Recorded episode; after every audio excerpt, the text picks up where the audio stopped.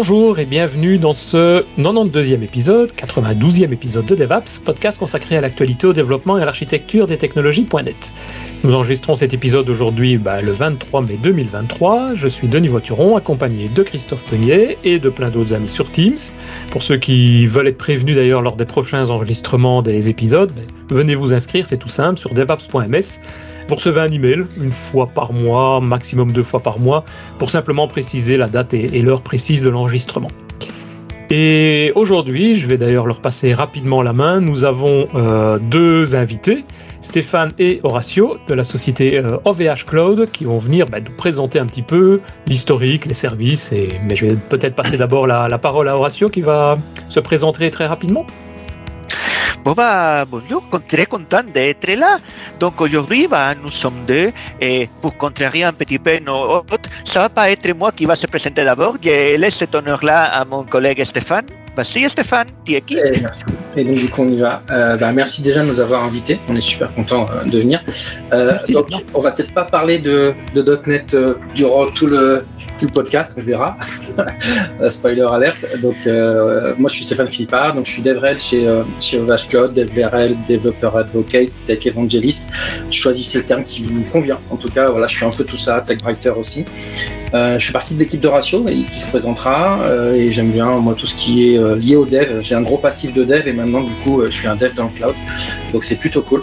Et on peut me suivre sur ces différents handles. J'ai un petit blog aussi, donc n'hésitez pas à me faire un coucou. Et je fais une petite parenthèse qu'on est dans dans un podcast slash meetup. Je, co j'ai co-créé un meetup Tadix à Tours, ma ville d'origine. Donc n'hésitez pas à aller sur tadix.fr aussi et proposer des sujets. On vous accueillera avec plaisir.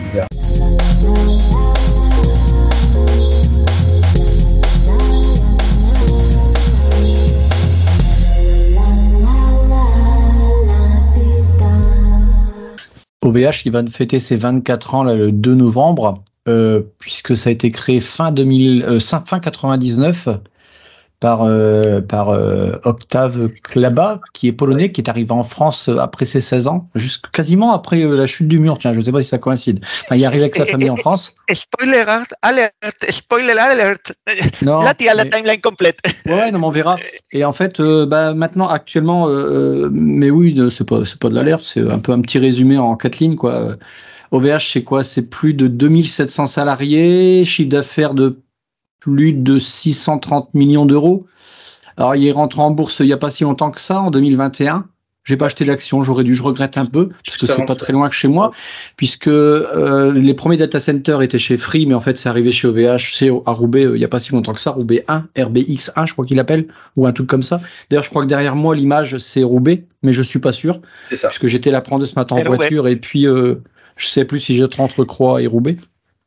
Non, non là c'est le CS à Roubaix, ouais. Et euh, alors OVH, on dit que ça veut dire, euh, tiens, euh, ça veut dire quoi OVH Ah, il y a plein de légendes urbaines sur ce que ça veut dire. Certains disent que ça veut dire on vous héberge, d'autres hmm. disent que c'est quelques, quelques lettres qui correspondaient aux alias que Octave avait dans des différentes plateformes en ligne. Et je pense qu'il vaut mieux laisser à chacun faire sa propre interprétation. Il n'y a pas une interprétation officielle écrite dans le marbre de ce que ça veut dire. J'ai lu un article dans Capital où en fait, euh, alors est-ce que c'est Dixit lui? Normalement, c'est un article, euh, un, interview qu'il y avait avec euh, Octave Klaba, qui avait avec Capital, et il disait que c'était de son pseudonyme qui était Oles Van Herman, puisque c'est un flou de, de, rock, d'hard rock au départ, et donc c'était l'un de ses alias, et il a trouvé que c'était plus marrant de dire on vous héberge, mais il dit non, on vous héberge, ça a été trouvé après, il dit. Donc, c'est quoi qu'il en soit, rétro... pas, on vous héberge. Un rétrocronyme. ça ressemble à Octave, ça. On va peut-être laisser la parole à nos deux invités, parce que là, c'est Christophe bon, qui fait la présentation. bon, présenterai... Quelques trucs comme ça, ça ouais, ouais, t'as bien raison. Ah ouais, c'est un podcast, c'est une conversation, c'est pas une présentation, sinon c'est pas drôle. Donc, je me présente brièvement, c'est Horacio González. Le petit accent que vous arriverez peut-être à percevoir si vous vous concentrez fortement bien de fait que je suis espagnol et malgré avoir passé plus de la moitié de ma vie dans la pointe de Finistère, bah, l'accent restait. Donc, je suis le responsable de la team de Frel Developer Relations sur OVH Cloud et je suis aussi assez impliqué dans l'écosystème tech dans la Bretagne. Et vu que Stéphane a fait un 6, j'ai fait un autre, on organise une super conférence à l'ami Johan, le camping de speakers dans le golfe de Morbihan. Il doit nous rester 5 ou 6 places. Donc, si vous ne savez pas quoi faire eh, à l'ami Johan et vous voulez profiter de, de talk dans un cadre exceptionnel, allez voir le camping de speakers. Et bien entendu, j'ai parlé d'une équipe de frêles. On est cinq aujourd'hui. Il y a Stéphane et moi, il y a Aurélie Vache, que peut-être vous connaissez, elle a fait énormément de talks autour de Kubernetes, écrit des bouquins, et un super talk autour du syndrome de l'imposteur qui a pas mal tourné, Olivier Vautier et Thierry Chantier. Donc, on a une petite équipe qui s'occupe des relations avec les développeurs, avec les techos en général chez OVH Cloud. Et bon, on m'a dit, préparez quelque chose sur l'histoire de OVH. J'ai dit, tiens, qu'est-ce que je peux trouver? Et j'ai trouvé cette photo cette énorme photo de Octave Clava, quand bah, c'était un des premiers data centers euh, OVH Cloud. La photo doit avoir 20 ans déjà, non, Stéphane, plus ou moins, je ah, pense, quoi. en tout cas, il ressemble plus à ça. Je n'ai pas, su la dater, mais il doit avoir presque 20 ans. C'était une des premières entretiens télé de, tiens, un data center eh, où on loue des serveurs euh, et des web hosting Fait France, France 3 à l'époque, ouais. Et comme, comme on disait tout à l'heure, c'était, c'était la fin de 1999, le siècle dernier, et les choses sont allées assez vite depuis. Comme tu disais justement, on a fait les premières, bah, au début était hébergé ou co-hébergé chez Free, et très rapidement on a commencé à construire nos propres data centers. Une particularité qu'on a depuis très tôt, c'est le fait qu'on fabrique nous-mêmes nos serveurs. Et ça, je parlerai tout à l'heure parce que c'est une des choses que quand j'étais arrivé chez OVH m'a vraiment fait waouh. Mais on n'achète pas des serveurs, on achète des composants et on a construit nous-mêmes tout, des serveurs, des racks, des data centers. Je vous raconterai tout ça. Et ça va aussi avec le water cooling que vous voyez que ça a démarré cette année, en fait, les 20 ans de water cooling chez OVH à l'époque où tu allais dans, parler à un client, il lui disait que tu mettais de l'eau pour refroidir tes serveurs et, et il fait, ça faisait peur, je peux vous dire. C'est le, c'est le père de, de du, du d'Octave Klaba qui avait mis ça en marche, a priori, d'après ce qu'on peut dire. Il, il, s'occupe, il s'occupe de toute la partie, hein, bah, de toutes ces parties-là, on va dire, ingénierie industrielle de, depuis. Il est le responsable de toutes ces parties-là et de la partie fabrication et tout. Et de, il, y a des équipes qui ont travaillé, bah, on a plein de brevets autour de water cooling, et des corps de métiers super eh, spécialisés en hydrodynamique et en biodynamique pour empêcher la formation de, de algues et d'autres trucs. C'est un monde dans lequel le peu que j'ai réussi à gratter, c'est waouh, je suis très loin de mon périmètre, mais c'est fascinant, quoi. Tout à fait. J'avais lu que les data centers, enfin là où il y a les baies, euh, il, expliquait que c'était pas très très beau par rapport aux concurrents, aux grands mastodontes, ah puisque comme tout était fait nous-mêmes, il dit on gagnait quand même 20% d'économie à les faire nous-mêmes déjà, c'était énorme et aussi autant en, énergie euh, avant la crise hein, de oh. toute façon. Hein, ah, mais, mais que c'était pas beau, mais que ça marchait très bien quoi. C'est ça. Et une des, bon, je parlerai aussi, mais un des énormes avantages de les faire comme ça, c'est que ça nous permet d'épargner beaucoup et ça nous permet de mm, d'adapter les choses vraiment à notre besoin. Ça nous permet, par exemple, depuis avant que ça soit à la mode, de faire des upcycling et des recyclages complets de tous nos serveurs, de faire que tous nos serveurs ont plusieurs vies. Donc, euh, c'est par tout cette idée-là de maîtriser notre cycle de construction, c'était, c'est assez structurant pour la boîte et ça ouvre pas mal de possibilités. Donc, bon, pour finir l'historique, ensuite, les choses ont accéléré très rapidement. Oui. Euh, par rapport à ce que tu dis, Christophe, effectivement, c'est un truc. Ça fait pas longtemps que je suis chez OVH, ça fait que un an, un peu plus d'un an. Et, euh, c'est vrai que la partie water cooling, ce qui est assez rigolo quand on te présente une baie, c'est que tu as l'impression qu'on t'a rajouté un truc, euh, un peu comme un, comme un alien pour ceux qui ont la référence, qui s'est greffé dessus, qui a été soudé. Et, euh, et tu dis pourquoi ils ont rajouté un truc qui est tout moche et en fait euh, bah, c'est juste parce que ça marche bien quoi. Et, euh, et c'est vrai que cette partie là matérielle comme dit Horacio moi je suis vraiment en dehors de ma zone de, de connaissance hein, je suis un dev mais c'est quelque chose moi qui me met encore des, des étoiles un peu dans les yeux quand je vois les équipes qui bossent là-dessus parce que c'est c'est vraiment bluffant et j'ai une hâte, c'est qu'avec le contexte sanitaire et tout ça, pour l'instant, j'ai pas pu, mais j'ai qu'une hâte, c'est d'aller euh, vraiment visiter nos, propres usines d'assemblage, parce que je pense que ça, il doit y avoir un petit effet wow qui est sympa. Quoi. On parle d'usine d'assemblage, le terme. Ah oui, c'est une usine. Il y a une usine ah, d'assemblage à, à Croix. Euh, ouais, euh. si je dis pas de bêtises, Horatio, tu me corriges, mais je crois qu'il y a, il y a 800 ou 900 personnes dédiées à la partie, on va dire, matériel pur. Donc ça représente quand même une grosse quantité de personnes chez. Ah c'est un vrai métier, hein, c'est une expertise et un vrai métier que moi j'ai découvert en tant que dev en arrivant.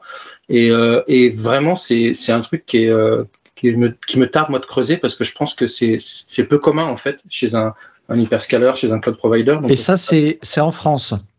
Oui. C'est à quoi? C'est à quelques kilomètres de, de Siès, à Roubaix. Bah, Roubaix et Croix, tu vois, sont assez proches, tu connais mieux que moi.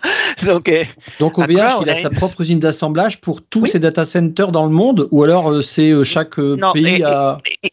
Il y a pour l'instant deux grosses usines, une à Croix et l'autre au Canada, pour les marchés canadiens et américains.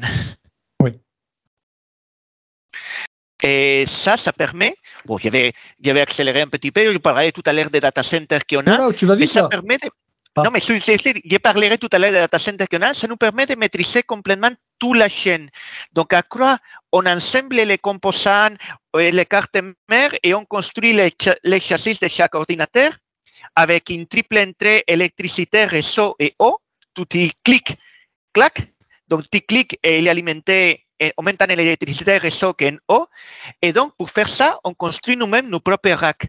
Et plutôt que faire des racks verticaux, comme toutes les autres personnes, nous, on a construit des racks horizontaux, des baies horizontales, des baies horizontales. Et là, bah, le baie, elle est alimentée en haut. Et dans les brevets qu'il y a, il y a pour qu'il n'y a pas une seule goutte qui tombe quand tu branches ou quand tu débranches un serveur. Et là, tu vas, on branche nos serveurs, on les teste à l'usine même et une fois qu'ils sont testés, on les embarque vers les data centers.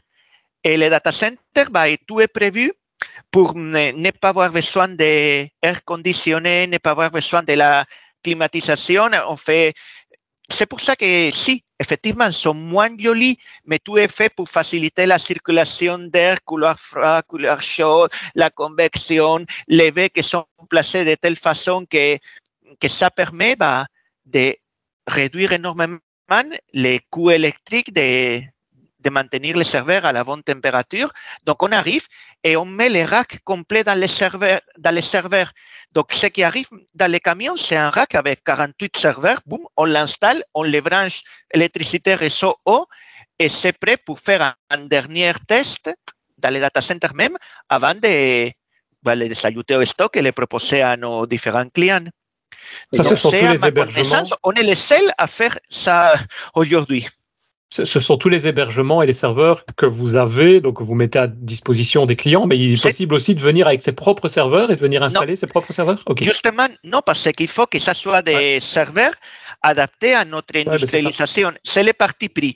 C'est on veut pouvoir proposer les coûts les plus réduits à nos clients et pour mhm. ça, maîtriser la chaîne de A à Z et faire des serveurs qui même avec des specs différents, tu arrives, tu les branches, clac, clac, et c'est prêt. Tu arrives avec un, un rack, tu les montes sur le data center et c'est prêt. Ça permet d'agiliser énormément tous les processus. Et les prix à payer, c'est qu'on utilise partout, pour tous nos différents produits, nos propres serveurs. Il y a un truc, du coup, que j'aime bien toujours dans cette histoire de, tout fabriquer. La première fois que je suis arrivé chez, dans un, nos bureaux euh, chez OVH, je regarde et je voyais euh, nos bureaux euh, physiques et je dis, oh là là, ils ont poussé le vice à faire des commandes de bureaux avec dans le pied métallique le logo OVH et je fais, c'est quand même un peu cher. Non, non, non. non, c'est pas ça en fait, c'est qu'on a des chutes justement de rack et donc du coup, plutôt que de jeter ces chutes de, de, de métal, on fabrique nos, pieds de bureau avec du coup les, logos des qu'il y a sur les racks OVH et tout ça. Donc c'est pour vous dire un peu toute la chaîne. Moi j'ai trouvé ça vraiment. C'est ça, parce rien, hein, mais je trouve ça vraiment rigolo comme comme façon. Non mais c'est génial. À, Croix il y a une grosse découpeuse laser pour découper tout l'atoll pour construire les serveurs, les châssis de serveurs et les racks. Bah ça sert aussi à construire les les pieds de bureau quoi. En fait, on a moins de moyens, mais on s'en sort bien. c'est ça. Ils ah bah sont même ça c'est clair. De dessiner à la main les slides. Je sais pas si vous remarquez. Oh, ça c'est un peu les vis quoi. mais c'est très bien. Ça fait vraiment penser à Écoute, ceci dit. Bah, c'est c'est un peu l'idée. Donc, nous, bah, quand, quand j'ai commencé à faire pas mal de talks, on m'a dit, ouais, mais le graphiste ne va pas l'avoir à disposition pour toi à chaque fois, tu produis beaucoup. Bon, bah, je peux le faire moi-même. Ainsi, fonce. Et depuis, bah, on a commencé avec le blog OVH, blogovhcloud.com, qui est intégralement tous les illustrés à la main. Et depuis, bah, les slides et Aurélie, bah, quand il a rejoint l'équipe, elle, elle, était déjà une pro de dessin, donc il se sentit tout de suite comme à la maison. Par contre, on ne force pas tout le monde à dessiner. Stéphane, il est un peu moins dessiné, on ne le force pas, quoi. Mais on aime bien les dessins dans l'équipe de Vrel, oui. C'est pas une skill euh, rédhibitoire si euh, on, veut, on veut venir euh, dans l'équipe. Donc, et et nous me disent souvent, ouais, vous, vous, parlez beaucoup du fait que vous êtes très green, c'est, peut-être un peu de greenwashing. Et moi, en fait, non, c'est pas de greenwashing. C'est la conséquence de ce que je vous ai dit. Et c'est plutôt, c'est avant qu'être green soit la mode, c'est plutôt une notion de, de pas gaspiller, de pouvoir réduire les coûts au maximum et donc pouvoir proposer le meilleur prix aux clients. Mais de fait de avoir fait les choses comme on a fait, de maîtriser ce cycle-là, on peut avoir des efficiences énergétiques et des efficiences d'eau qui sont extrêmement réduites comparées avec toute l'industrie, même avec les leaders de l'industrie.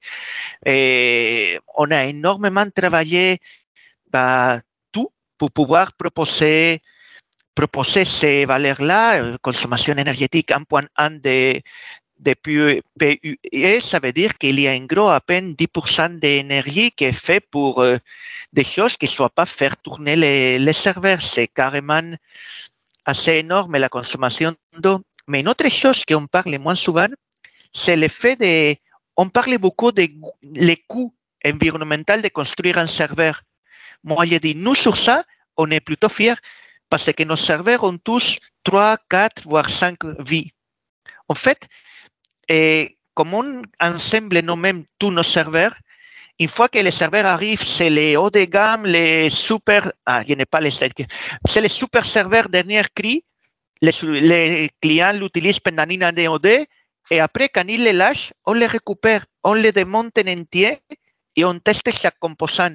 Et tous les composants qui sont en bon état, on les monte pour faire des serveurs de dossier gamme, qui on pourra vendre moins cher pour des besoins qui sont pas aussi pointus. Il vit le dossier en vie, trois, quatre années après, on les récupère et on les, à nouveau, on reteste tout et les composants survivants, on les met pour des serveurs de troisième vie, ce qui avant était la gamme Star, que peut-être vous connaissez, ou la gamme Kim Sufi, maintenant c'est notre gamme Echo, et on fait une troisième, voire une quatrième vie. Et bien entendu, derrière, tout ce qui peut être valorisé en termes de composants est valorisé, mais déjà, tous les composants qui sont en état, ils, ils, seront vécus trois voire quatre vies dans nos data centers. Ça permet aussi d'un côté, bah, réduire l'impact et réduire les coûts, mais ça permet surtout de proposer des gammes de serveurs à des prix très différents, avec des specs très différents à, aux clients. Il y, a aussi un truc, alors je suis vraiment pas spécialiste euh, de green lighting parce que j'essaie de toujours faire un peu attention pour, comme dit euh, Horacio, éviter le greenwashing. Euh, on, s'est donné comme objectif, alors il y a différents niveaux de, de maturité. Je sais qu'il y a trois niveaux de maturité avec qui sont de plus compliqués en fait à suivre du 1 vers le 3 et le 3 notamment, il inclut aussi toute la partie périphérique en fait à ce que vous faites, par exemple le transport des, euh, de vos composants depuis l'usine d'assemblage jusqu'à chez vous, etc., etc. Et je sais qu'on s'est donné comme objectif d'arriver aussi sur ce terrain-là à être euh, hyper performant. C'est le terrain le plus compliqué, c'est le terrain le plus difficile à mesurer parce que quand vous commencez à, à toucher sur les cercles externes, bah, il faudra que votre fournisseur, vous sachiez aussi lui quelle est son empreinte, etc. Mais l'idée, c'est aussi un peu ça, c'est que si, euh, si on fait super bien chez nous, mais qu'au final, euh, ce qu'on utilise autour, est hyper négatif, bah, euh, c'est facile de mettre une super belle note et de se dire c'est pas grave, euh, un peu comme les déchets quoi. Des déchets tant que je les envoie ailleurs, c'est pas grave, ils sont pas chez moi quoi. Donc l'idée c'est aussi ça. Je sais que euh, nos équipes qui travaillent là-dessus chez nous, ils, ils, travaillent vraiment de manière assez approfondie pour arriver à vraiment avoir une vraie vision de ce que représente notre notre empreinte en termes de, de green IT et de ne pas avoir juste un métrique pour un peu juste faire plaisir à l'ego. Quoi. Parce qu'en en fait, je pense qu'il arrivera un moment donné où les fournisseurs de cloud devront donner aux devs, aux entreprises euh, clientes, euh, voilà ce que ça coûte en, en empreinte. Je veux dire, il y aura bien un moment donné où on va, on va devoir avoir besoin de cette information. on ne l'a pas actuellement. De ça a commencé avec certaines entreprises. Mon ancienne entreprise, qui était une grosse mutuelle, sur la partie euh, cloud, euh, sachant qu'il s'était aussi euh, lancé dans la partie Green IT à titre personnel, demander l'empreinte énergétique dans le dossier. Ce n'était pas un élément de choix, on va dire, le plus fort. On n'en est pas encore là. Mais en tout cas, ça faisait partie des critères pour choisir une solution. Donc, ça a commencé, hein, ce que tu dis, Christophe, je pense. Et oui, je pense qu'on va, on va y être de plus en plus. Mais côté OVH Cloud, il y a déjà pas mal de travail qui a été fait en collaboration avec des, des écoles d'ingénieurs aussi et des centres de recherche pour pouvoir mesurer l'impact réel et pas l'impact qui fait joli en incluant toutes les choses-là des, des fournisseurs et tout, pour avoir une vraie calculette qui permet de pour la partie bare metal, mais aussi pour la partie cloud, pouvoir dire exactement aux clients des données qui puissent être les plus objectives possibles. Parce qu'il y a par exemple une autre chose que, que moi, ça me, ça me fait kiffer, les data centers. Construire un data center, bah, ça a quand même un coût énorme et tout ça. Chez nous, plus de la moitié de nos data centers, c'est réutilisation des bâtiments si on peut avoir des vieux bâtiments industriels comme il y a plein à Roubaix, par exemple, là on a nos data centers, on récupère les bâtiments tant qu'il y a une arrivée d'eau et assez d'arrivée d'électricité et on puisse mettre les arrivées des réseaux. Et on n'a pas besoin de construire un bâtiment nouveau. Notre système, avec nos différents racks et tout, s'adapte très bien à des anciens bâtiments industriels. Et donc, aujourd'hui, je crois que c'est plus de la, la, moitié de nos data centers qui sont construits de, de cette façon-là, en valorisant des bâtiments qui existaient déjà et qui n'étaient plus utilisés. À Roubaix, c'était les anciennes industries textiles, j'imagine. Oui. Bah, je ne sais pas exactement lesquelles, mais oui, c'était. Il y a beaucoup de gens. À Roubaix, il y a beaucoup, beaucoup, beaucoup, beaucoup de chances que c'était. Euh, je ne sais pas lesquelles, mais je sais que parmi eux, il y a, et c'était toute la, toutes ces parties-là qui avaient été désindustrialisées il y a une trentaine d'années. Donc, c'était, même de point de vue hum, éthique, on va dire, je trouve ça cool de voir réutiliser ces bâtiments et donner une nouvelle vie à des zones qui étaient un peu à l'abandon, quoi. Ok. Et sinon, qu'est-ce que je voulais vous raconter la... Ouais, oui. celle-là, ouais. Eh, oui. Bah, là, c'est aujourd'hui 34 data centers actifs. Comme vous voyez, il y a beaucoup en Europe ça va de Varsovie à, Londres. Et on a un nouveau data center qui a ouvert en Inde, à Mumbai, il y a quelques mois. On a des, gros data centers aux États-Unis et au Canada. Bah, on a aussi une, une région complète de huit data centers et on travaille sur une quinzaine de plus pour l'année à venir.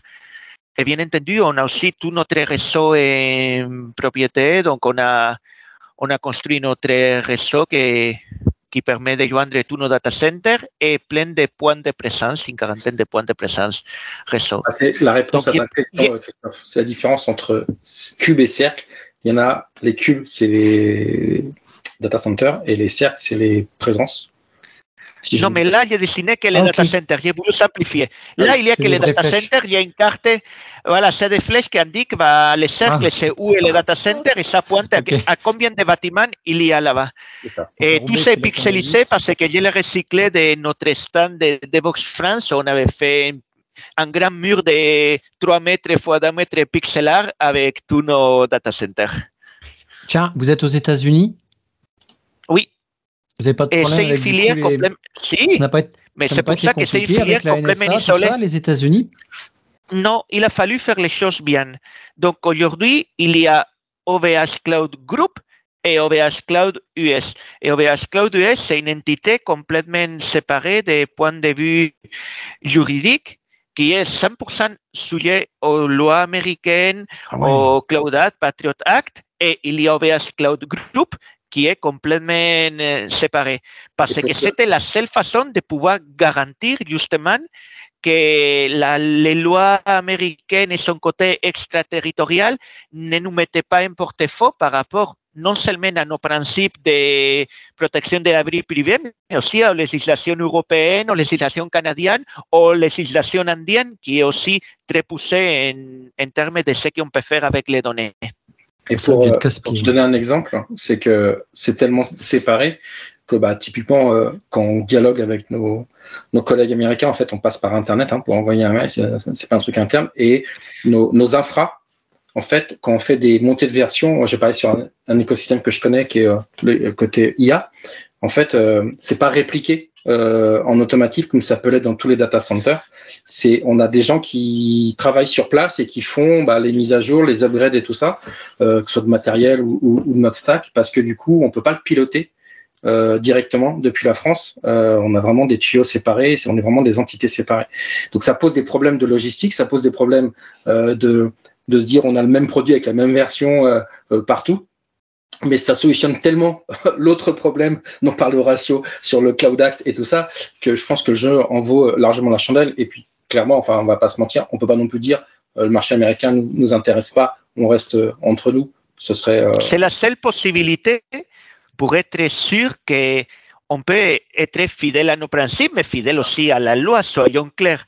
Donc, eh, on a, voilà, nos services ouais, juridiques avaient beaucoup travaillé sur le sujet et la séparation, c'était la façon de aussi d'être clair, de rassurer nos clients, mais surtout aussi d'être sûr nous-mêmes que ça ne pose pas de que les données de nos clients elles appartiennent aux clients, quoi, au final. C'est un, peu, un peu la base. Ouais, bah oui. Oui, parce qu'en fait, tous les. Enfin, euh, enfin, là, je marquais justement dans le chat, je, pour résumer, c'est pour empêcher la NSA d'aller sur les serveurs. quoi. C'est oui. ça. Oui, oui, tout à fait ça. C'est ça. La vache. Et Mais du coup, il n'y a euh, pas une façon de faire autrement, quoi. Du coup, si on veut une réplication euh, mondiale, petite parenthèse, si on veut une réplication mondiale, il faut se positionner après au Canada par rapport à l'Europe. Les clients qui veulent une réplication mondiale préfèrent faire au Canada et s'ils veulent faire côté États-Unis, bah, ils sont en gros comme s'ils avaient des providers avec les mêmes services, les des providers et les mêmes types d'interface, mais des providers séparés, quoi. Et tu ouais. n'as pas une interface unique pour faire des US et les, les rester. Et B? Mais c'est la seule façon, si tu veux le faire bien et celui qui te dit le contraire, bah, c'est que quelque part, Ouais, non, non, on n'a peut-être pas assez étudié le sujet. Ouais, c'est dans la raquette. bah, j'avais prévu vous parler un peu de, de notre vision des de clouds publics, des principes, mais bon, c'est assez générique, ça s'applique à tous les clouds, l'idée de on-demand, l'idée de les réseaux comme une commodity, c'est-à-dire que tout doit être disponible tout le temps, le pool de ressources, l'électricité. Mais je pense que surtout, ce qui m'intéressait aussi vous parler, c'est de, pour notre public cloud aussi, on a pris un parti assez fort, c'est le construire eh, d'en bas vers le haut et le construire sur une fondation solide. Comme tu as dit, aujourd'hui, on est 2700 personnes dans le groupe. Quand tu vois les grandes clouds, c'est plutôt euh, entre 50 fois plus, entre 50 et 100 fois plus. Donc, forcément, on, on, a dû construire les choses de la façon la plus efficiente possible pour pouvoir jouer dans le même terrain que ces mastodontes. Et on a commencé depuis, depuis une bonne dizaine d'années à construire un public cloud de bas en haut.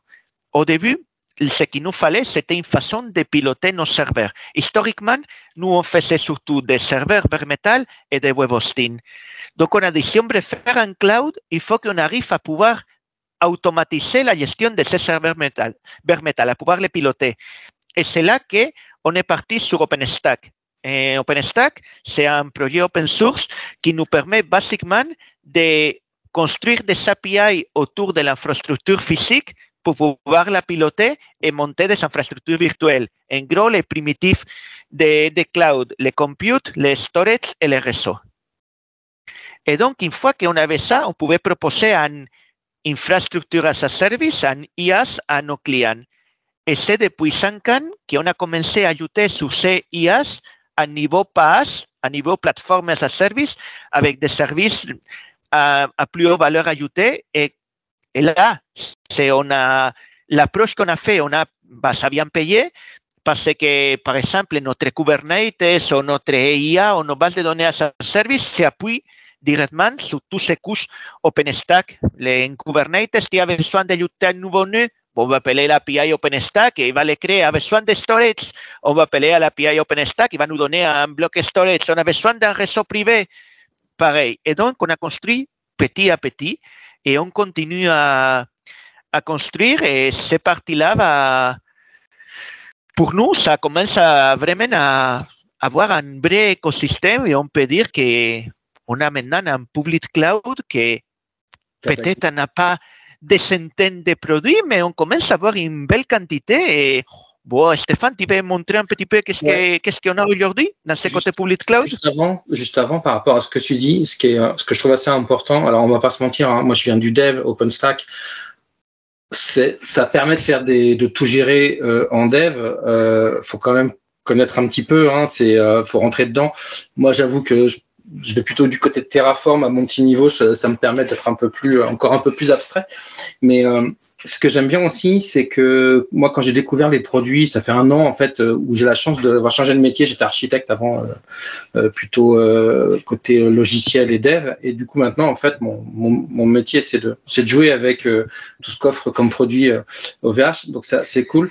Et ce qui est, je trouve vraiment sympa, c'est que la plupart des produits que vous montre là Horatio, puis on va faire juste montrer un petit peu si, si vous le voulez dans le détail, c'est que la plupart sont vanilla. Euh, et quand tu es dev, en fait, moi j'aime bien le côté, euh, si je pop un cube, j'ai pas à apprendre comment le cube il a été euh, provisionné, comment il est configuré chez tel cloud provider. J'ai mon cube, j'ai mon cube config, et puis bah j'y vais. pareil pour les bases de données. Et en fait, ce qui est important, ce que je trouve aussi important, c'est que on a vraiment pas du tout envie aussi de se retrouver concurrent potentiel d'un de nos clients sur un service qu'on offre. Nous, notre, boulot, en fait, c'est d'offrir, comme disait Horatio, d'abord de l'infra parce qu'on sait faire, c'est l'identité de VH depuis le début. Maintenant, on est dans le cloud, mais dans le cloud, l'idée, c'est de d'offrir les produits qu'on connaît tous en tant que dev, euh, y compris alors dev avec un très large, hein, euh, aussi tous les gens qui sont côté automatisation, qui sont ops, qui vont tremper dans du DevOps. Bah, l'idée c'est de dire, euh, je vous offre ça. Par contre, je vais prendre l'exemple, je sais de l'IA, qui est le domaine que je connais le mieux pour l'instant. Euh, L'idée, c'est pas que demain euh, on soit euh, un concurrent euh, de boîte dont le métier c'est de faire, je sais pas, de la reconnaissance de, tumeurs pour pour le médical. non, c'est pas notre métier. Par contre, on va offrir les produits nécessaires. Il faut qu'ils soient très simples à créer pour une boîte qui veut justement faire de l'IA sans avoir la partie infra et middleware, on va l'appeler comme ça, euh, à dispo. Donc je trouve ça super intéressant euh, comme, euh, comme, façon de voir et surtout c'est rassurant, je trouve moi en tout cas en tant que dev, de me dire le produit, j'ai pas besoin d'apprendre un produit d'un cloud provider, j'ai simplement besoin d'apprendre le produit dont j'ai besoin, dans mon cas Kubernetes ou une base de données. Notre vocation est d'offrir des briques de Lego et que ce soit nos clients qui construisent les jouets avec ces briques-là et offrir un maximum de briques pour qu'à un moment donné, tiens, il me faut ça dans ma boîte de briques, il y a la pièce qu'il me faut. Ça. On ne va pas construire les trucs finis, on ne va pas faire un énième chat GPT version 50. Non, on va donner des outils pour que nos clients puissent faire leur, euh, leur modèle de langage génératif super cool d'une prochaine génération. Euh, du coup, ouais, je peux montrer un petit peu, si ça vous intéresse, un petit peu les, les différents Vas-y. produits. Euh, c'est que si vraiment ça vous intéresse, on, on s'était dit, alors je vais tenter une cascade en direct, c'est de partager mon écran. Je viens de couper le mien, donc Ouais, tu devrais pouvoir. Ça devrait le faire. Euh, là, l'idée, ça va être, vous me dites si vous voyez bien l'écran. Ouais. Euh, l'idée, c'est juste de vous montrer euh, un peu les différents produits dont vous a parlé Horatio, qui sont basés sur euh, euh, qu'on offre et, euh, avec derrière OpenStack pour pour l'épopée. On verra, on discutera après, ou vous demanderez à vos à vos habitués si si on se fait un épisode 2 où on peut rentrer dans le dur. Sur montrer une, alors on avait pensé une appli de démo sur l'écosystème un peu cube DB Et je pense que ça peut aussi intéresser parce que je sais pas si vous avez entendu parler d'IA récemment, mais il paraît que c'est un peu à la mode en ce moment. Et du coup, euh, l'idée serait de vous montrer aussi euh, quand on se place du côté euh, cloud provider, ce qu'on offre pour les développeurs, les machine learning engineers ou les data scientists comme produit dans le monde de l'IA. Je trouve ça assez intéressant, mais ça, on en discutera. là, on est dans Là, on est dans le portail OVH au niveau public cloud. Donc là, c'est à gauche. J'imagine que c'est les services que j'ai à ma disposition. Je me suis mis directement sur public cloud parce que les autres, déjà, je les connais moins bien et puis c'est pas ce qui nous intéresse aujourd'hui, mais on a un peu l'historique euh, à côté. Ici, effectivement, tu as tous les services. Donc, tu as ce qu'a ce qu'a parlé Horatio, euh, le compute, c'est euh, en gros les, des VM euh, à dispo. Alors, il se trouve que j'en ai beaucoup parce que dès qu'on va euh, créer du Kubernetes, ça va nous créer des VM. Donc moi j'ai mes notes pool, on le voit ici, j'ai, je fais du Knative notamment euh, sur mon cube.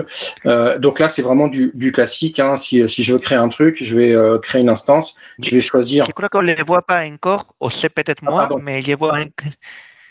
Je ne sais pas si vous les voyez. Moi je vois pas. Je vois la page d'accueil de tes instances. Oui, c'est ça. Pour le moment on voit la page d'accueil, mais on voit le curseur qui bouge. Donc c'est étonnant. Et pourtant j'ai. Alors je vais tenter de. Tu veux que j'essaye? Je vais juste partager que mon navigateur, voir si c'est ça. Là, c'était mon écran, je oui. partageais. Mm -hmm. Faisons une cascade. Alors. Mais bon, euh, on a un catalogue assez, assez riche d'instances, des instances normales, des instances spécialisées, plus de mémoire, plus de CPU, des instances GPU récemment, et même d'instances bare metal en bêta. Ça veut dire qu'on va pouvoir prendre un serveur bare metal et payer à l'utilisation et le mettre à côté des instances virtuelles. Donc là, c'est les... Là, on est en quoi là? Créate Ah, d'accord, ok. Donc, c'est le type de... là, c'est le catalogue d'instances qu'on a. C'était la... Et donc, ouais. on a des instances de plein de types différents, de plein de tailles différentes, de plein de prix différents aussi. C'est ça. Donc, ce sont des VM, ça. ça Ce sont des VM. Les... C'est ça.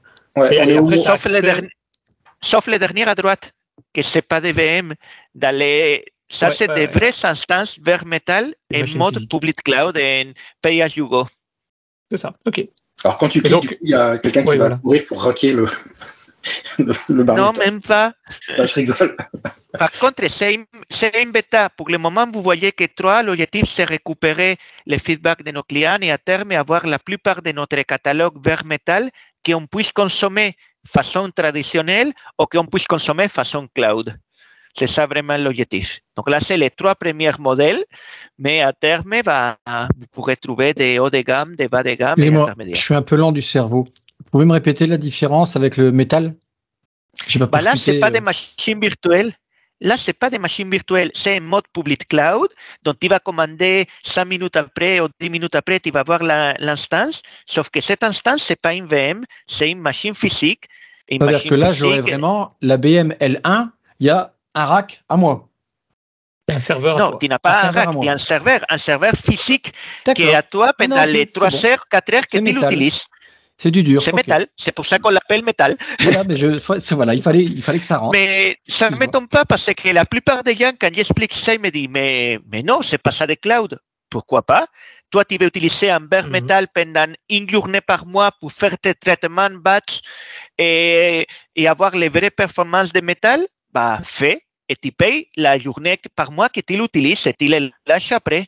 Mais non, mais justement, c'est intéressant ça. Attends, attends. Je suis dans, donc, ah, j'ai vraiment mon ordinateur moi. à moi, métal. J'ai pris un 32 gigas. Mais pour une raison quelconque, bah, j'ai plus assez. Je voudrais un 64. Je peux pousser le curseur à 64, même si c'est du hard? Aujourd'hui, on a que ces trois modèles qui sont là avec les specs que tu vois là, mais tu as un 128 Go de RAM, un 64 et un 32. Et tu peux prendre une instance 64 ou une deuxième et lâcher la, lâcher la 32. Tu utilises la 32 pendant des jours, tu la lâches, tu prends une 64. Ah, bah, d'accord, payes... on peut. Okay. Oui, oui, oui. Ça veut dire que tu n'es plus lié à mois complet ou non. C'est le temps que tu l'utilises, c'est payable à l'heure. D'accord. Oui, mais tout ce qui a été installé sur une des machines doit être reconfiguré et réinstallé sur l'autre, où il y a un processus automatique Comme, de transfert? Non, comme dans des instances cloud? C'est le même principe que des instances okay. virtuelles. C'est une instance, vir... une instance, mais elle n'est pas virtuelle, c'est une machine physique. Mais parce qu'en virtuel, que... en virtuel, c'est plus facile. Je veux dire, le curseur, euh, comme c'est de la virtualisation, bah, on augmente la mémoire. C'est jamais que virtuel, que logiciel Et... derrière. C'est ça que je veux dire. Nous, faisable aussi. nous, nos instances virtuelles, et on a des modèles fixes et tu changes d'un modèle à l'autre. On ne propose pas des de via un curseur pour les instances. Nous, on propose un catalogue d'instances. Tu choisis le modèle que tu veux. Bah, c'est comme les instances GPU que tu vois là. Si tu as des traitements GPU à faire, bah là, tu vas te trouver avec une jolie Tesla V100 ou un paquet de plusieurs Tesla V100 et tu les, le temps que tu l'utilises et tu les lâches après. Et là, du coup, quand... vas-y, clique sur un. je présume que tu as un crédit qui te permet de cliquer. D'accord. Alors là, tu as quoi comme région Ce qui est quand même, alors pour les. Selon les types d'instances, il y a des différentes régions.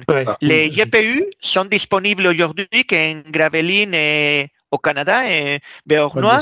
Et selon le type de région, bah, tu vas voir, selon le type d'instance, tu vas voir en plus de data centers ou moins de data centers. Les instances normales, tu verras qu'il y a en Pologne, en Allemagne, mm. au Royaume-Uni. Les, les, GPU, pour l'instant, on les sac dans les data centers de Gravelines et Béornois. Stéphane, tu as pris quoi là? 879 dollars, euros? Ouais, mais justement. GPU. Je vais, c'est GPU. Ce que je voulais te, te montrer. Tranquille, toi. C'est euh, c'est toi qui as demandé de cliquer, Christophe. Hein. Ah oui, vas-y, cliquer, mais je veux dire, ça me paraissait. Ah non, pas regardé sur il n'a pas fini. Mais il prend une 4, une 4 gigas de, de cœur. Euh, oui, voilà, prends un truc parler dans un nos, petit peu de, budget, quoi. de tarification. Euh, chez OVH, on essaye, en tout cas, encore une fois, je suis pas un expert cloud euh, sur les autres cloud providers, mais moi, je trouve que c'est plutôt sain. C'est qu'on essaye d'être assez clair sur la facture. Euh, ça marche, les instances, par exemple, c'est soit au mois, soit à l'heure. Là, au mois, j'ai 11 euros par mois, et sinon je suis à 0,0198 centimes okay. par heure. Et, c'est vous qui choisissez à la fin du processus, dans le step 6, vous choisissez si vous voulez voilà. payer à l'heure ou au mois.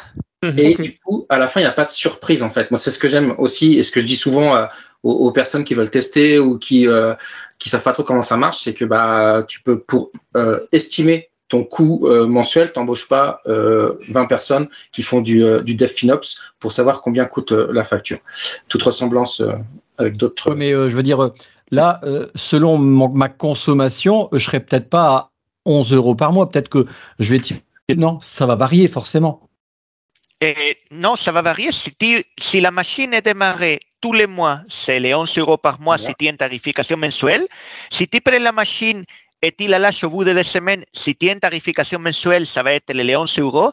Et si tu as une tarification horaire, c'est le temps que la machine aura été démarrée dans les mois. Tu payes à l'heure. C'est que tu, tu payes au mois, tu payes 11 euros, quelle que soit l'utilisation que tu fais de ta machine. Oui, elle est tout le temps. En gros, c'est comme si elle était tout le temps allumée, quoi, la machine. C'est ça. Et si tu fais à l'heure. C'est mensuel, euh, oui. Il faut être intelligent dans l'utilisation. C'est quand c'est à l'heure, faut. Euh, et, de, et, de, toute façon, on vous le, à un moment donné, on vous l'indique. Quand on voit que la tarification horaire euh, commence à être euh, un peu moins intéressante que mensuelle, dans, dans les détails de l'instance, à un moment, il y a marqué est-ce que vous voulez switcher sur une tarification euh, mensuelle? Et du coup, c'est là où on peut switcher. Je pense qu'on a perdu Christophe dans la bataille. Oui. Il va, il va, revenir son, son PC, je ne sais pas, planté. Ok, bah, je, continue, je continue rapidement. Oui, oui, vas-y, vas-y. Donc, après, on a, bien sûr, on peut choisir plein de choses. Euh... On peut même choisir de Windows. Ouais, c'est dommage, Christophe est plus là, c'était une de ses questions, je crois qu'il voulait poser. Mais pas sur les Discovery. Les Windows demandent les instances normales. Les Discovery sont trop petites pour faire tourner ouais. des, ouais, des Windows en conditions. Mais quand on choisit un système, que ce soit Windows, Linux, peu importe, on choisit avec une version. Il y a des systèmes de mise à jour automatique sur lesquels vous intervenez. C'est-à-dire, est-ce que vous pouvez mettre des services supplémentaires ou on doit, on a vraiment accès à la machine, on fait ce qu'on veut, mais si on ne fait rien, bah, vous avez accès, vous avez accès à la machine. Ouais. Et vous pouvez bien entendu faire ce que vous voulez avec. Et on propose via l'interface après de mettre à jour la version si, si vous voulez de façon plus ou moins automatisée.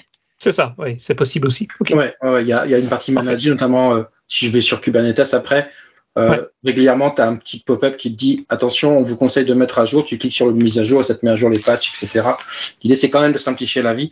Je vais pas rester trop longtemps sur la partie instance parce que euh, le, le, temps tourne, mais l'idée, enfin, je pense que vous avez à peu près compris. -hmm. hein, je prends du Alma, euh, je peux mettre une, une key. Euh, après, je suis obligé euh, d'en mettre une. C'est peut-être un peu mieux si je veux accéder. Là, du coup, je vais euh, choisir combien d'instances je veux créer. Si je veux les créer un peu en, en, batterie, je peux donner des noms. Je peux avoir des scripts de post-install. Enfin, tout ça, je pense que ouais. on verra dans le détail euh, si on fait vraiment une démo poussée. Et, et après, ce que je voulais, c'était aller Bon, ça c'est l'accès public ou privé. Mhm. Euh, un de nos collègues n'est pas là, euh, peut-être qu'il va le regarder après, donc je m'excuse Olivier. Oui, je sais, le public mode c'est le diable.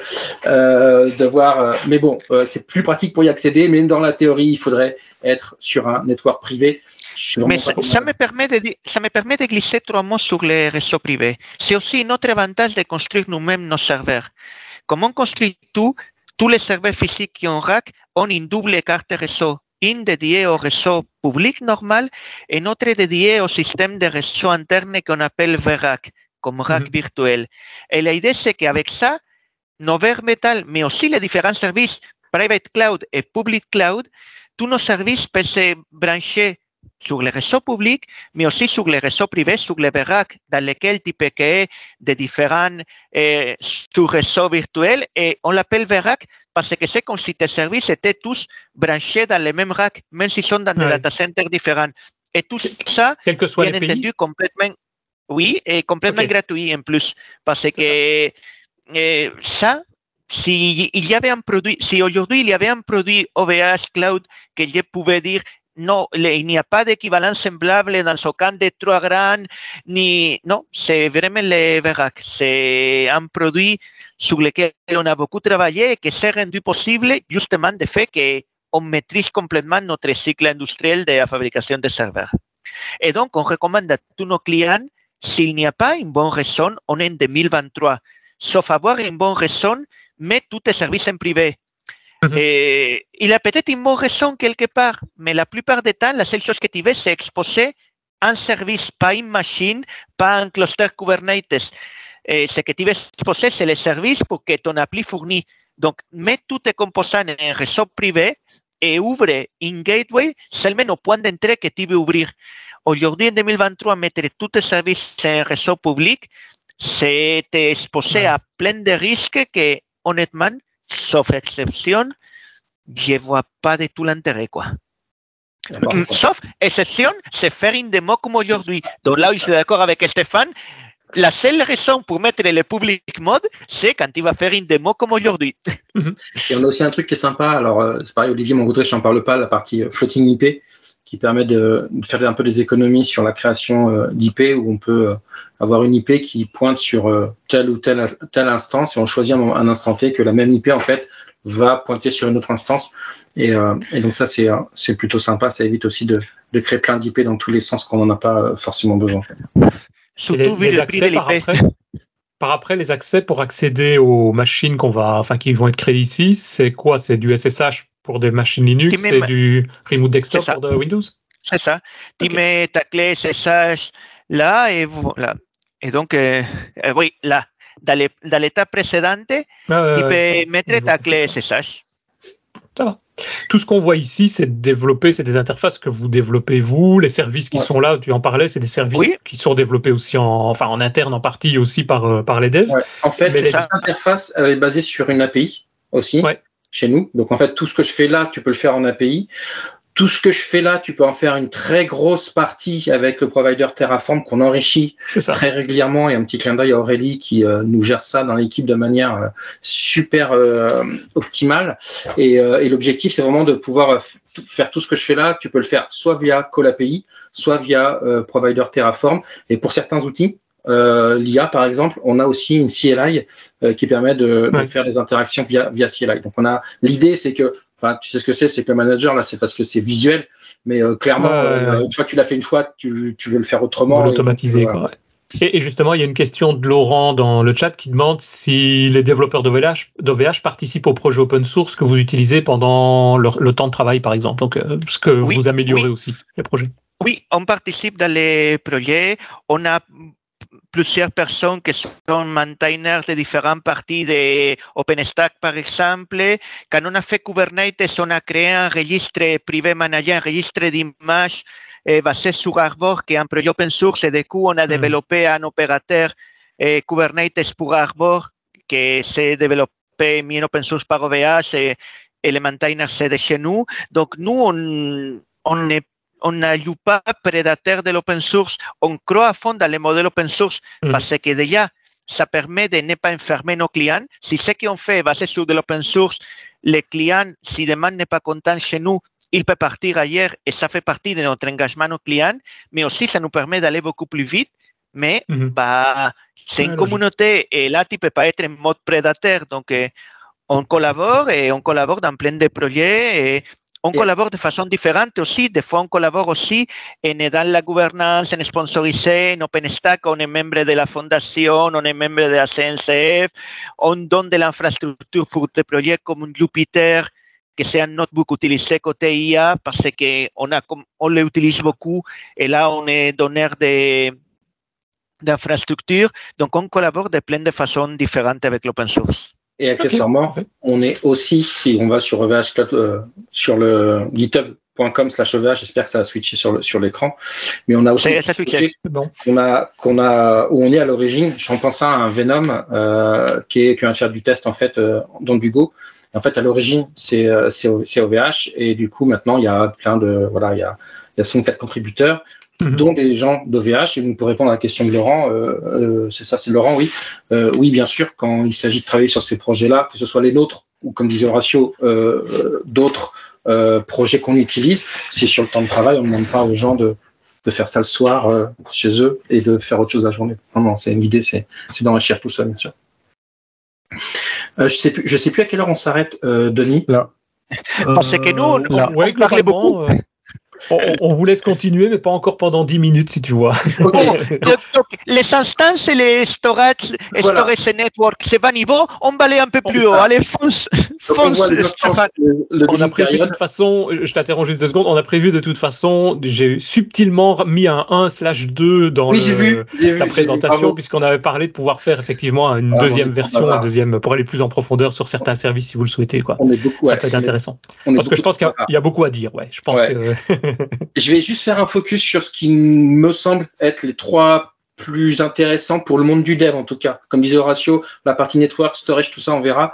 Le mm Load, vous voyez là, j'en ai deux, c'était assez simple. Donc on a vraiment, euh, on avait la, partie, euh, je vais la retrouver, voilà, container, donc Kubernetes. Alors, je vais juste faire un focus sur le Kubernetes et la Private Registry. Kubernetes, je vous l'ai dit, c'est du Kubernetes classique. Quand on crée un cluster, c'est, je vais aller assez vite sur la partie ici, c'est juste que je vais vous montrer. Voilà, on a les trois versions. On a la 24, la 25, la 26. Euh, la 27 est dans les tuyaux, bien entendu. Une fois que tout ça est créé, en fait, euh, bah, derrière, on a un kube config de base et derrière, c'est parti kubectl. Et là, je fais ce que je veux. Je suis cluster admin, bien sûr. Donc après, je vais faire tous mes tous mes services account, etc., etc. Mais je suis vraiment euh, dessus. Ce qui est super intéressant, mais on y reviendra quand on fera les démos sur Kubernetes, c'est que le contrôle plane donc de mon cluster, donc la, vraiment la, la mémoire hein, euh, de mon euh, et mon orchestrateur côté Kubernetes n'est pas facturé. On ne facture que les workloads, que les node pools. Mhm.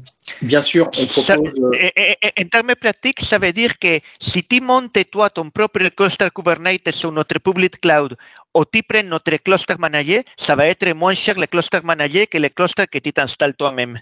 C'est ça. ça. Ouais, Et, on a quelques articles de blog en expliquant comment on le fait, parce qu'on l'avait commencé en 2018 avec quelque chose qu'on appelle Kubinception, c'est-à-dire on fait des cubes sur cubes.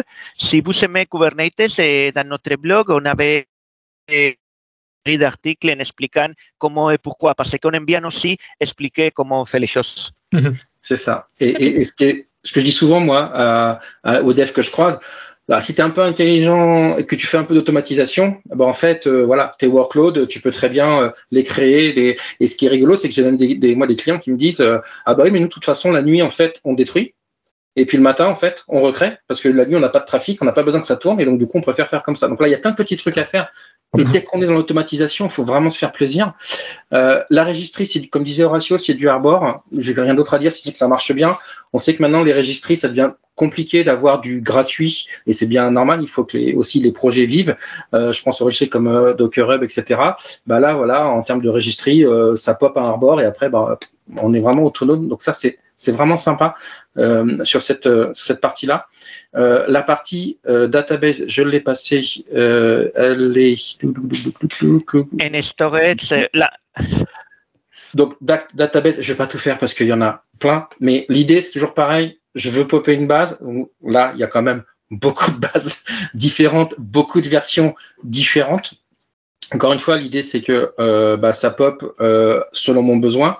On a trois types de, facturation, mais je pense qu'on pourra le, voir un peu plus dans, le dans, le détail. Ça va jouer sur la partie, la partie sizing et puis mhm. aussi la partie feature pour certaines distributions.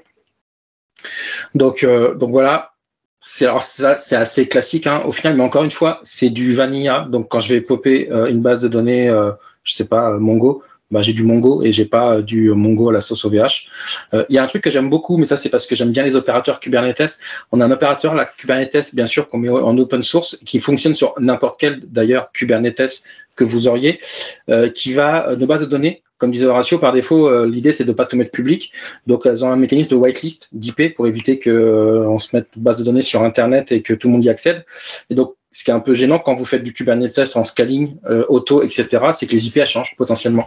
du coup, maintenant, on a un opérateur qu'on déploie sur soit un cube qui est chez nous, mais soit un cube qui est chez la personne, au final. C'est ça qui est, ça qui est assez cool. Et qui dit, bah tiens, moi, je suis en train de, euh, j'ai cette IP-là, rajoute-la moi automatiquement, comme ça, quand je vais. Euh, on a open source aussi. On parlait d'open source tout à l'heure. Voilà. Et ça, c'est cool parce que ça évite d'aller faire des actions manuelles ou même automatisées, mais toujours en scripté. Et puis, mon petit chérie, pour la fin, parce que c'est mon domaine euh, actuel depuis chez OVH, la partie IA, euh, très rapidement, en fait, on a euh, trois produits. On a un produit qu'on appelle AI Notebook. Là, l'idée, c'est quoi? C'est, j'avais préparé une petite démo qu'on fera donc du coup dans, le 2. La prochaine fois, ouais. Voilà, c'est un notebook qui pop soit un Jupyter Lab, en mode solo ou en mode collaboratif, puisque Jupyter Lab a fait du collaboratif, vous savez, un peu comme dans VS Code, où on peut être plusieurs euh, à, bosser, soit un VS Code et ça se trouve pour la démo euh, qu'on fera si on se revoit, il y aura peut-être du MATLAB euh, qui me rappelle des souvenirs quand j'étais étudiant il y a très très longtemps. Et donc en gros l'idée c'est je conçois mon modèle en fait. Là je suis data scientist et je conçois mon modèle et puis je, je peux un peu l'entraîner. Bien sûr CPU, GPU hein, comme mhm. toujours. Training en fait, bah c'est une fois que j'ai mon modèle et que j'ai d'autres datasets, je peux l'entraîner et l'enrichir dessus. Derrière c'est du cube. Donc en fait ça va être quoi? Ça va être un, job euh, au sens euh, Kubernetes hein, qui va être lancé, il va s'entraîner, puis une fois qu'il aura fini, il va s'arrêter. C'est pour ça que on voit que j'en ai un, un done parce que j'ai fait un entraînement euh, d'un ancien modèle, bien sûr qu'il va pouvoir m'écrire des choses sur de l'object storage qu'on aurait fait. Et puis AI Deploy, qui est le petit dernier qui vient de sortir, qui est en fait un, moi, je dis de, de l'IA as a service où c'est un casque dédié IA. Et là, l'idée, c'est de dire, moi, je suis, j'ai une image bah, ce qui va arriver bientôt, c'est qu'on va avoir un, un, gros portfolio de partenaires.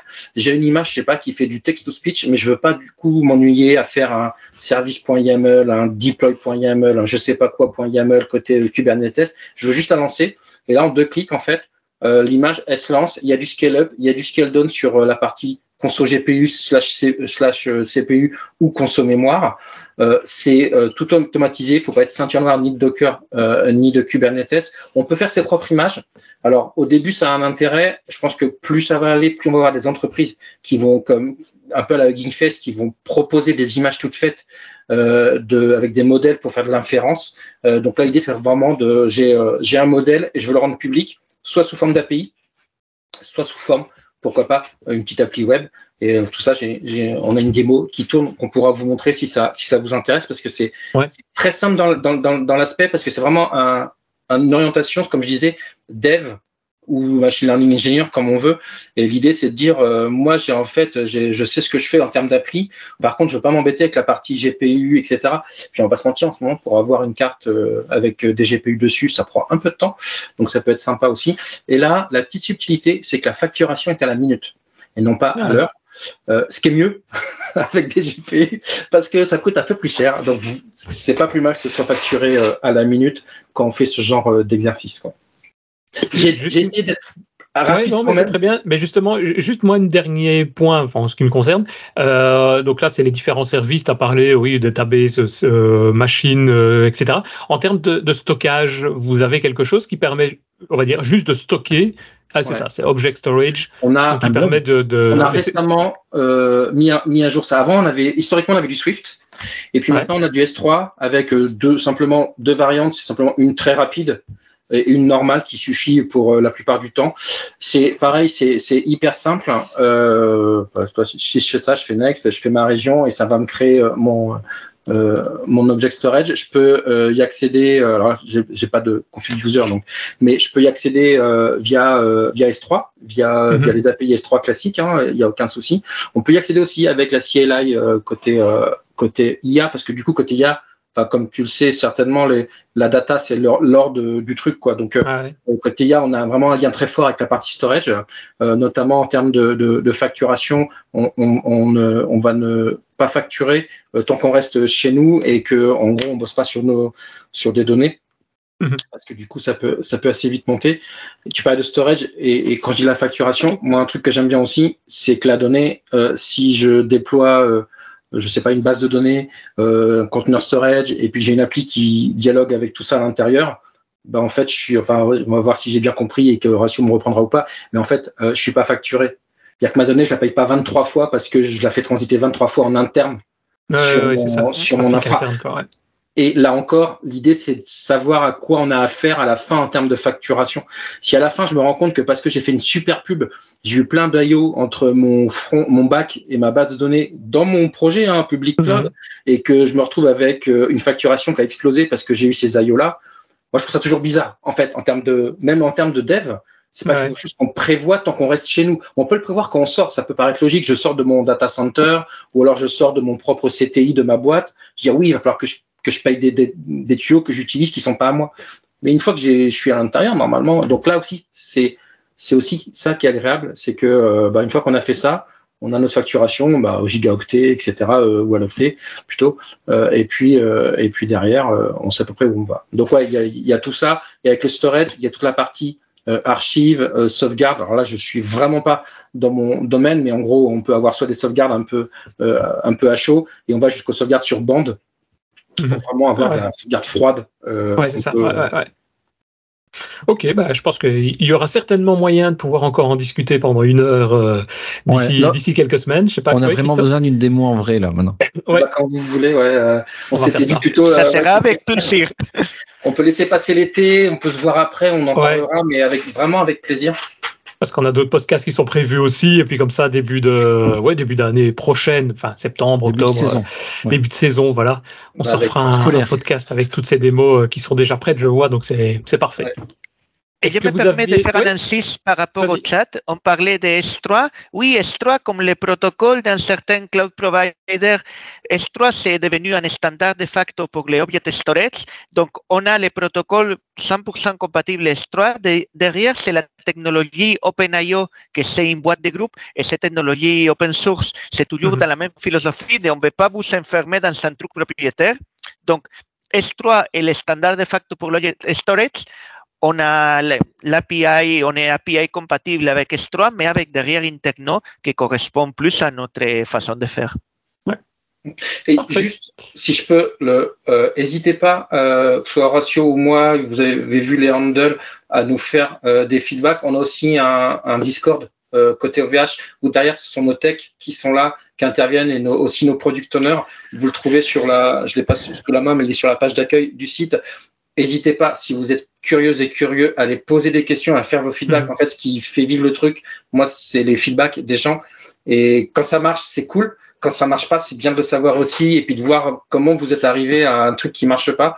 Et, euh, et ça, c'est de l'or pour après nos, nos devs qui essayent de, de, répondre au mieux. Donc, n'hésitez pas vraiment à aller sur le Discord. Ça, Bien met les Discord dans les chats. Euh, On le remettra dans les pages de dans les pages de l'émission aussi pour ceux qui regardent l'épisode, qui regardent ou qui écoutent l'épisode en, en, décalé. Ok, euh, Christophe, as-tu quelque chose à vouloir rajouter Oui, bien sûr, à chaque fois, mais tu, tu veux vraiment que je parle ou pas? Ça dépend ce que tu vas dire. Moi, oui. non, mais... Euh, il n'y a toujours pas d'open tour pour visiter OVH, ça se visite toujours pas ah bah non, malheureusement. Même Stéphane n'a pas encore visité. Voir. C'est ce que j'ai cru. Même, même Lucine de Croix. Non, mais au cas où, c'était une question.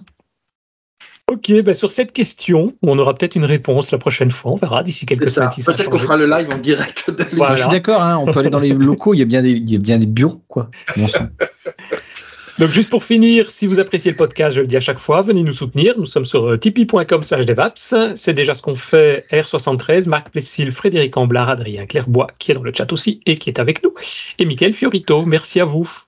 Et bah, n'oubliez pas de venir commenter nos vidéos. On fait suivre tous les commentaires. On rajoute tout ça dans, les notes de l'émission si jamais c'est nécessaire par après aussi. Un grand merci à vous deux. Euh, on se retrouve d'ici quelques semaines pour la partie 2. Et merci à tout le monde d'être présent et de nous écouter. À bientôt. Salut, ciao. Au revoir. Merci encore.